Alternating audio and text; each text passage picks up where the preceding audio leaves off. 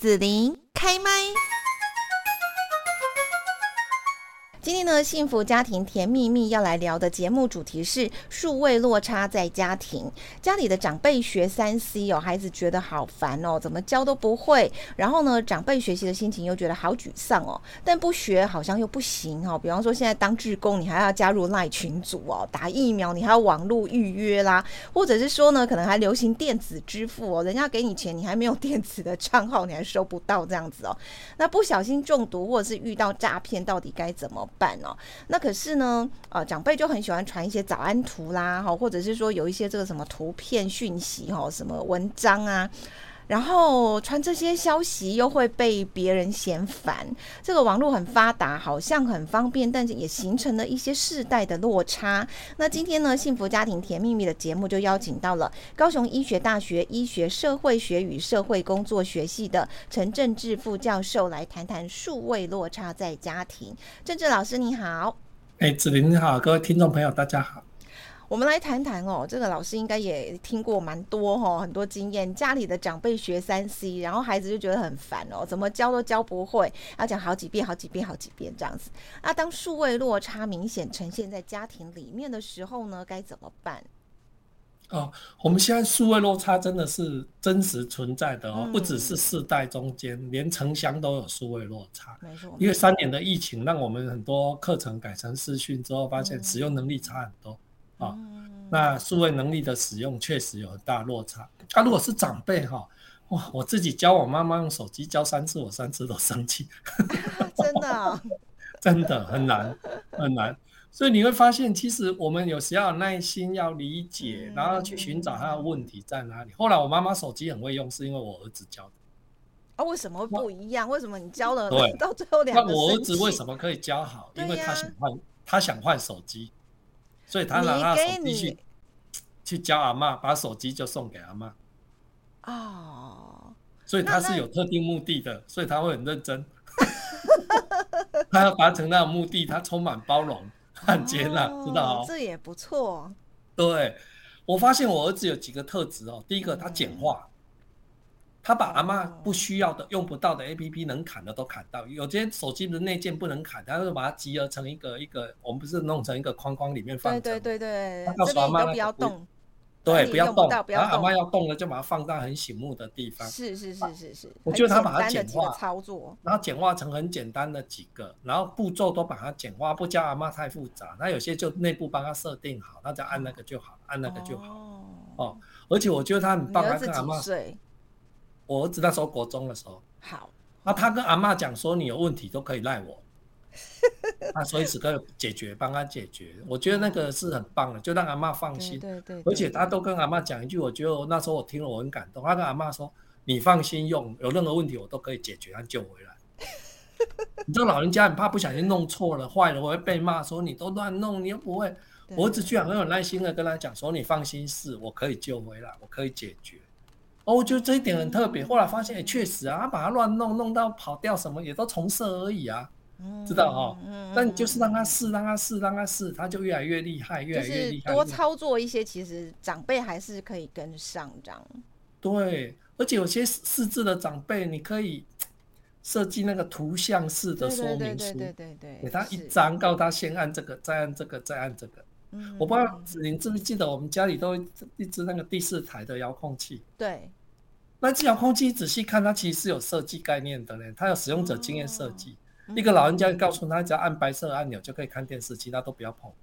你回去看一下，知道我讲什么？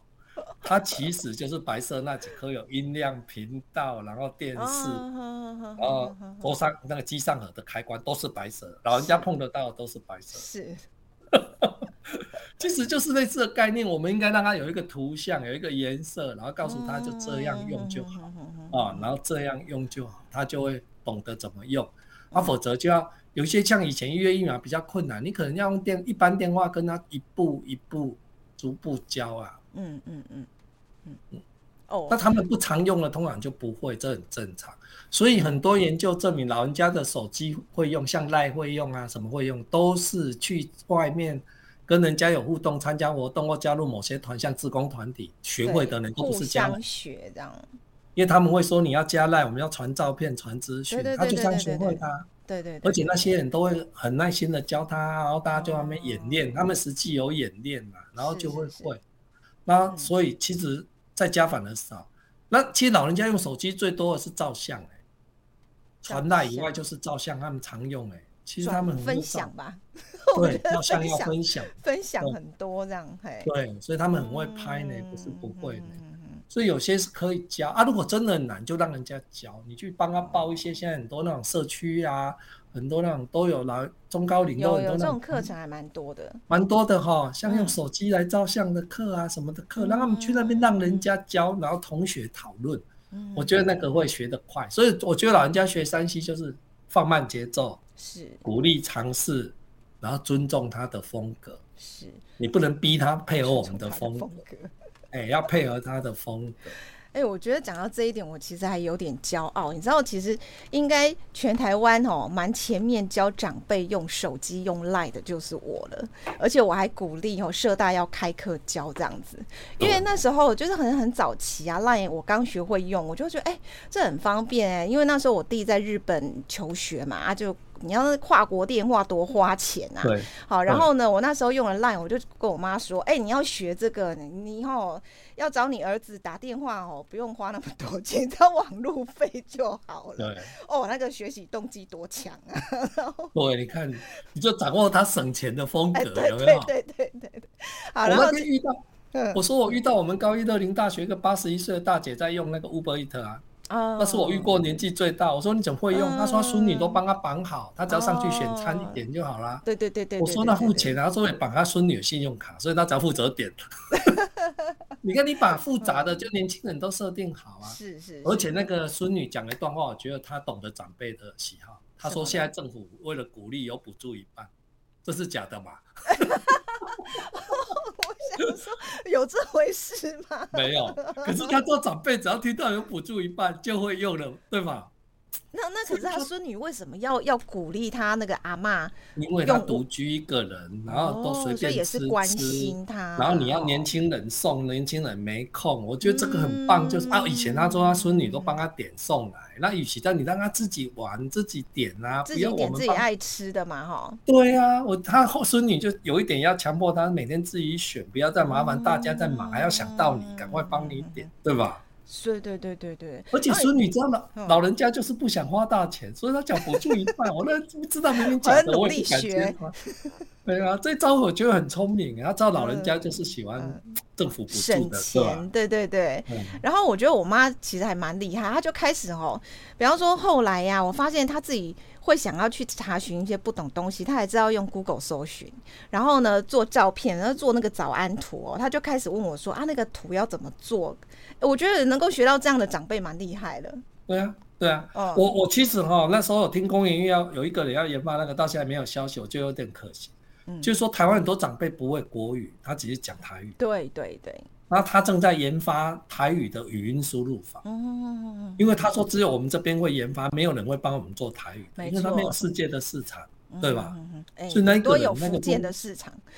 对，那个工程师在做，我都希望他赶快成功。因为很多长辈其实如果让他会台语的语音输入法，自从转自动转成中文去，嗯，去搜寻，然后他可以用语音念出来，念成台语来回应他。我觉得那个很多长辈一定更会用。是。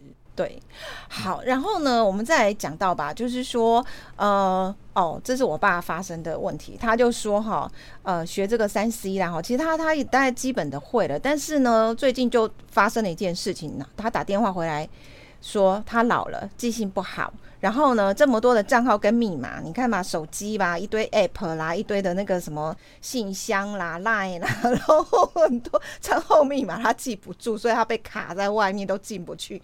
很焦虑，他就一直电话那边一直讲，一直讲，一直讲这样子。对啊，然后那那这么多账号密码怎么办呢、啊？对，我觉得哈，账号密码是现在时代很烦恼的，当然定期更改，嗯、然后又要都希望鼓励你设不同。我觉得老人家不能设不同，设不同就毁。嗯，哦，其实也没什么好被盗的啦，嗯、所以我觉得不要把他们搞得那么严重，而且说难听了，你再多认真设都会被破解。有心人要破解，绝对可以破解，这就是网络最大的问题啊！嗯、是，所以不要吓老人家那一个了啦。当然，他的银行账户密码那些，我们当然就要帮他设。如果很难，那如果他自己很困难，年轻人就要处理，因为他们有一天会慢慢失智。嗯、那平常上网的这些东西，我觉得都设同一组，而且简单明了，对他来讲有意义的数字就是那些数字就好啦。嗯，不要怕被怕被诈骗，每次把它讲得很恐怖，然后一定要他们定期在那边换换换换。或是换到我们在学校现在也是啊，这个平台跟那个平台不能同账号密码，然后半年要换一次，换到有时候我一阵子没有记得啊。对啊，我也会在那边发呆呢，想说我这个是什么？哎，而且用过不能再用，这才是最可恶。对呀、啊，对，有一些设定它就是用过不能再用。对，所以我觉得老人家不要把它搞成这样，他的账号密码就是简单明了、单纯啊。哦然后不要搞得怕被破解，怕被怎样。如果银行啊，当然都会比较复杂。银行以外的，我觉得那些都不用太复杂，那些没什么好保密。嗯嗯嗯，好。然后呢，呃，就是要请政治老师再提醒一下啦。就是说，长辈面临三 C 在学习，我们刚刚也谈了很多，他可能会有很多的心情呐，哈，那个担心呐，哈，需要年轻人体谅。到底有哪一些他们在学习上的这个担心呢？哎，他们。他们现在其实很担心自己就是不会用嘛，对不对哈？嗯。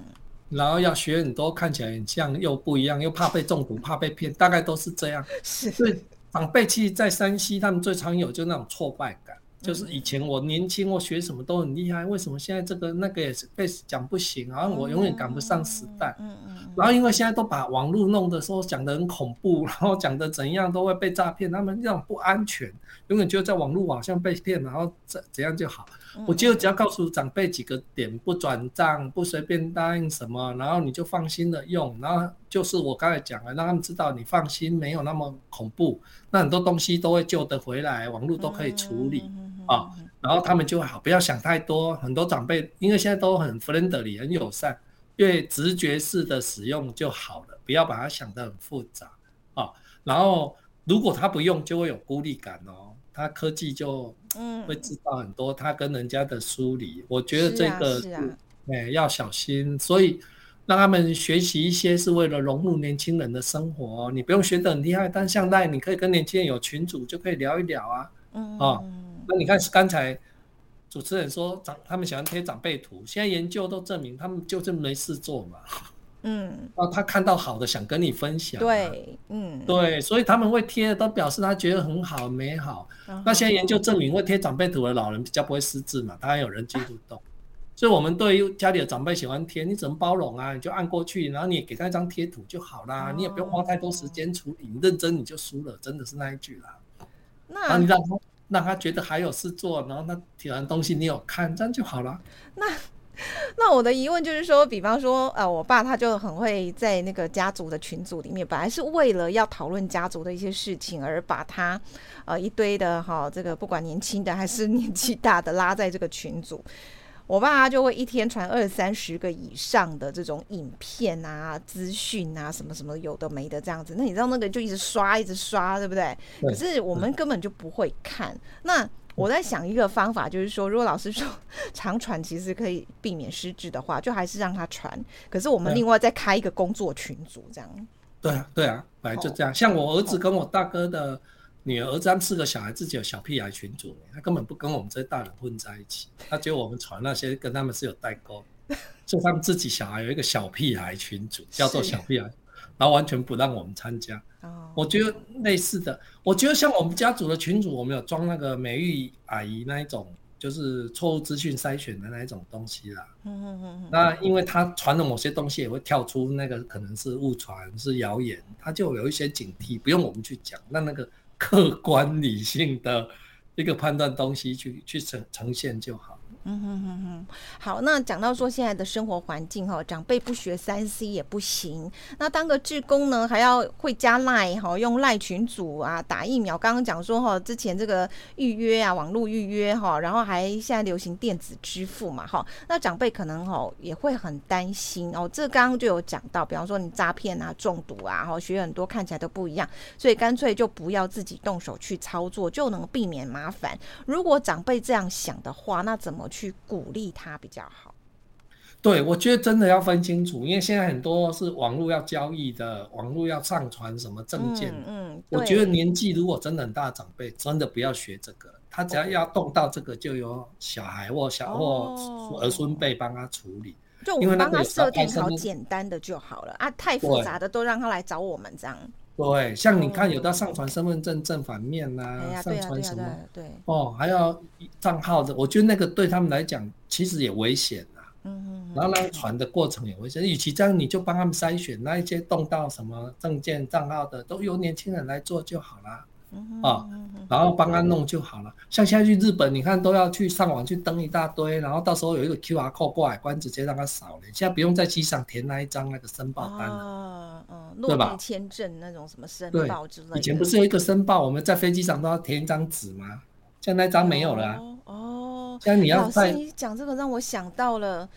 就是现在好多餐厅，他点餐都要用 app，就是也是这样扫 QR code 啦。你不会扫，不会点，你就吃不到饭。对，但是那个很容易，那个长辈可以学，那扫一下他就可以在那边看照片。那我讲的是像那一种，你要去日本，你就要拿护照在那边登一大堆东西呢，他还要登你航班，登你什么进什么出，那个要我们都知道嘛，以前纸的要写你是哪一个航班会住哪一个饭店啊。对对对对，那个太复杂了啦，像我都连我。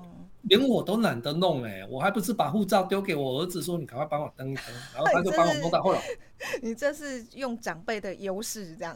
对，然后最后他就告诉我一页 QR code 在这里，你到日本要把这个 QR code 叫出来，让他扫就过了。啊，我们就享受最后啊，我觉得有些是年轻人他们很流行的东西，他们很快，那我们不是不会，是我们要忙很久。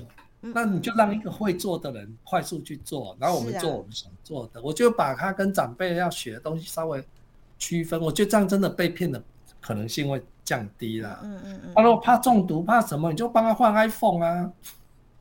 哦。iPhone 手机是一个比较封闭，但是中毒的可能性真的是低的。嗯。哎，它安全多了，我觉得不用买最新款的，但是就是买，对不对？比较封闭式的，我觉得都是这样，让让他学就就很好了。哦。嗯好，那长辈说哈，就是呃，最近常常会听到有什么网络一夜式广告啦，就被骗钱啊，或者是看到有什么投资资讯啊写的哈，就是真的啊，就我没想到加入 LINE 群组也被骗哈，啊，明明看起来就很无害，然后有名人的加持，所以呢，他们也会很担心说哈，会不会在网络上面就呃退休老本一去不回哈？但是呢，他又会想说啊，这如果是真的，我就可以多少再赚一点嘛，不然你光靠退休的钱啊，这生活哪里够呢？哦，那我们要怎么样去预防被不肖业者利用网络进行诈骗？哦，对，所以你看到，我觉得哈、哦，一定要装那个有一些防护的资讯的那种防护软体。嗯哼，哦，现在很多这种保护性的，然后甚至政府也有出的，那你就用那些软体来做基本的筛选。那像有一些讯息，我们就会上去反查，有的那个现在真的写的很像哎，正在传来那个，连我都会觉得好像是真的。可是我的习惯，我会把那一段复制，然后去 Google 一下。嘿，那有人就讲这是诈骗了，你一下就可以知道了。对，知道哈。对对对。所以这个是好的。然后公开要个人提供很多讯息的都要小心。然后我觉得很多人都错误的认为说，哦，不要随便更新手机。说确实更新手机，它软体越新，然后耗电耗能会越来越大了。嗯哼。可是更新也是要解决一些 bug。就是后台被侵犯的可能性会降低，所以一定要定期定期更新的，你必须更新，不更新很容易被破解，嗯哦，很容易被破解。那这个东西要小心。那如果在网络购物这些，尽量就是货到付款，或是去取货付款，哦，那除非你的信用卡是有那种要在，它会回传那个像那个 OTP 密码什么的，对对，那种比较安全。啊。如果没有的话，你就付款就好了。哦，然后我是觉得哦，哎呀，到一定年龄以后，我们现在都鼓励六十岁以后不要做任何大投资啊。哦，因为现在金融产品的复杂度真的，这不是欺负老人，是现在六十岁以后的认知的退化哈。现在金融产品都复杂到我们都有年纪的人都没办法判断，所以真的是危险高的。那如果你真的还要想要一点钱，那你就有一笔老本不动已经设定好的。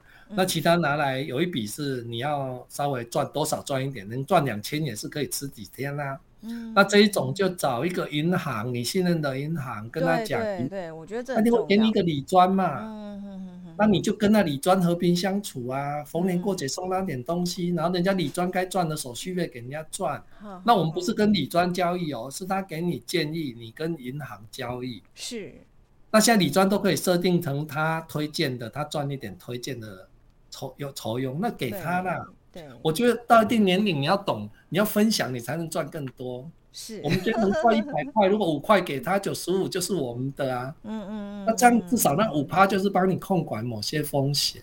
对对对，控管风险很重要哈，所以网络上面其实就是跟网络交友一样啦哈，就你千万不要太当真哦，因为毕竟网络上都是虚拟世界啊哈，你被骗了就是就是一去不回哦，最好你就还是回到真实的世界上面，然后去找这个哦真实的公司、真实的人哈去做互动，然后有大品牌这个有信任度啦。对，我觉得最重要的是哈，只要那个获利太高，获利率。夸张的都是假的，你用简单思考，嗯、对方如果获利率可以四十趴、三十趴，他自己去银行借款来投资都可以，他干嘛找你啊？因为利率再高也，有那么高吗？四十五十趴的报酬率哦。他们现在很多都骗，都是这样骗啊！啊真的、哦，告诉你哦，你投资一万，每个月可以领一千回来，这怎么可能？哦。可是他初期还是会，你看我们问了很多被骗，他说他有给我啊，他当然要拿你的一万来慢慢付。对，他还是 A 盒嘛，对不对？A 盒啦，他前面先给你点甜头，后面才让你大笔的啦。所以他前面一定会给，然后到一定你大笔一投进去，他就跑了。嗯。可是很多人都是还是想象这一种，我觉得没没那么好的世界啦。是，好，那我想就是最后再问一题，老师哈，就是要来讲到说呢，呃，如果长辈在网络上面看到了一些讯息，就刚我刚刚讲了一些什么影片啦，哈，或者是说图片资讯介绍这样子，可是呢，这个年轻人知道之后就觉得说这不完全正确，可是长辈就觉得说这网络上写的才是对的啦，哈，哎，比方说应该要怎么运动啊，怎么保养健康啊，哈，什么什么样的资讯啊，这样子，然后呢就不相信自己小孩说的就一言不合吵架哈，那不晓得到底该怎么办才好。哦，这也没办，不用跟他吵啦，他相信就让他相信，因为很快又有一个新的讯息又淹没那个讯息。可是他他如果要求我们小孩要照着做呢？阳奉阴违啊，没住一起或什么，他也不可能盯着你，你知道意思哈？所以他们很容易看一个东西相信一个，看一个相信一个。所以我前面讲，你可能有些。一些防诈骗的软体啊，美玉阿姨这些都会放的，他就告诉你这是没有根据的，他会写哦，不一定照样告诉你这是没有根据的，这是人家乱传的。我觉得这个还有长辈会传这些，就是孤单寂寞啊，嗯，所以你有空就多陪他们实际聊天、实际聚会，没有就鼓励他去参加各种活动、各种聚会。你要帮他找到替代的，不要让他闲闲在那边，他当然闲着就划手机啊，知道哈？我有时那种连假，我那天小孩不是一样吗？闲着没事就那边划手机这样。对啊，我那天连假受不了，就是有些人连假了，整天在那边传那些你讲的长辈图案讯息，我忍不住就在我们那群主回了一句说：现在在传这些人，请你出去走一走。我说你的人生这么空虚、寂寞、无聊吗？你到现在还连假还握着手机在那边看着这些东西，那表示你根本没有规划一些活动，我去找人去聊聊天干嘛？我们有个朋友就私信我说：“你是被烦到受不了？”我说：“我有一点。”那我说的是实话啊，表示你就是需要出去走一走，你需要去找事情做，不要让自己在那边啊。那老人家如果没有，那我们就要帮他安排或协助他去找到事情，找到可以学的，有一些实体的东西。像我刚才讲，可以让他去报一些课程啊，哦，像我们主持人有讲，他们可以去报一些网手机使用的课程。我觉得老人家很喜欢那个手机拍照的课程，好喜欢修片那个啦，嘿嘿嘿，累积对对对对对对构图啊，哦，他们好喜欢呢。然后他们就开始做长辈图这样子，啊，我觉得这样也好啦。虽然我不太想看，但是至少他学了一个技能，他很开心这样。对，我昨天去参加活动，还遇到个六七十岁的先生，他还跑到前面说他要照，我说要不要找人家帮你照？他说我很会自拍，他就一只手，他一只手拿着拍到布景，拍到他，然后很得意，还分享给我看，说你看你看你看，我很会拍，我要赞美他一番。他就说他学过的，你看很棒啊，你就让他自学，啊，他就会去用，然后他就会去尝试，他就会有事做了。嗯哦，然后帮他找一些朋友啦，让他们可以一起在那边聊天的群组，然后一起去聚餐、去学东西的群组，真的就是太闲了，我真的觉得是这样。好，那我们这个听众呢，如果说哈有任何家庭相关的疑问啦，好像我们今天呢就是讲到说家庭里面啊长辈学三 C 哈，遇到种种的这个事情，那大家有这个疑问、疑问、困惑或者是烦恼的时候，可以寻求哪些社会资源协助呢？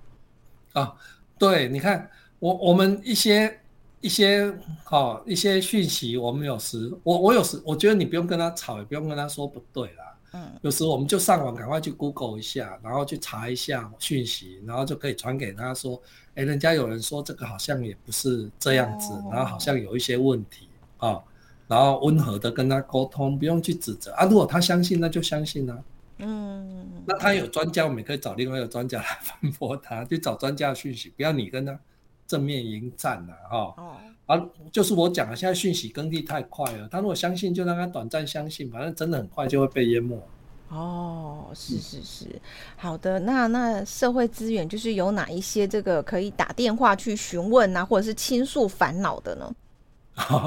如果如果真的有问题，其实真的可以打我们家庭教育中心呐。我们现在家庭教育中心有一些这些像亲子沟通、子女教养、情感问题、家庭相处问题。多一个家庭教育的咨询专线四一二八一八五四一二八一八五，那每个礼拜一到礼拜六九点到十二点，下午两点到五点，啊，啊晚上哦一一到五的晚上六点到九点也有开放。那这边有很多经过专业训练的协谈人员，啊，他们非常有经验，然后可以啊跟我们聊一聊，然后也可以安抚，啊，让大家情绪有一个出口，啊，那也可以掌握一些最新资讯。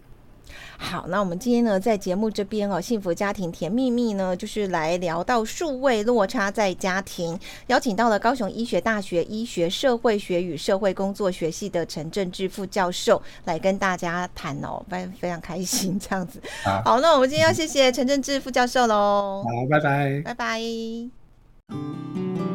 谢谢你收听紫琳的节目，欢迎订阅关注紫琳开麦。紫琳也想听听你在听完这一集节目后有什么想法或感受，欢迎留言分享，或前往紫琳的官网内指天生来逛一逛。我们下次见。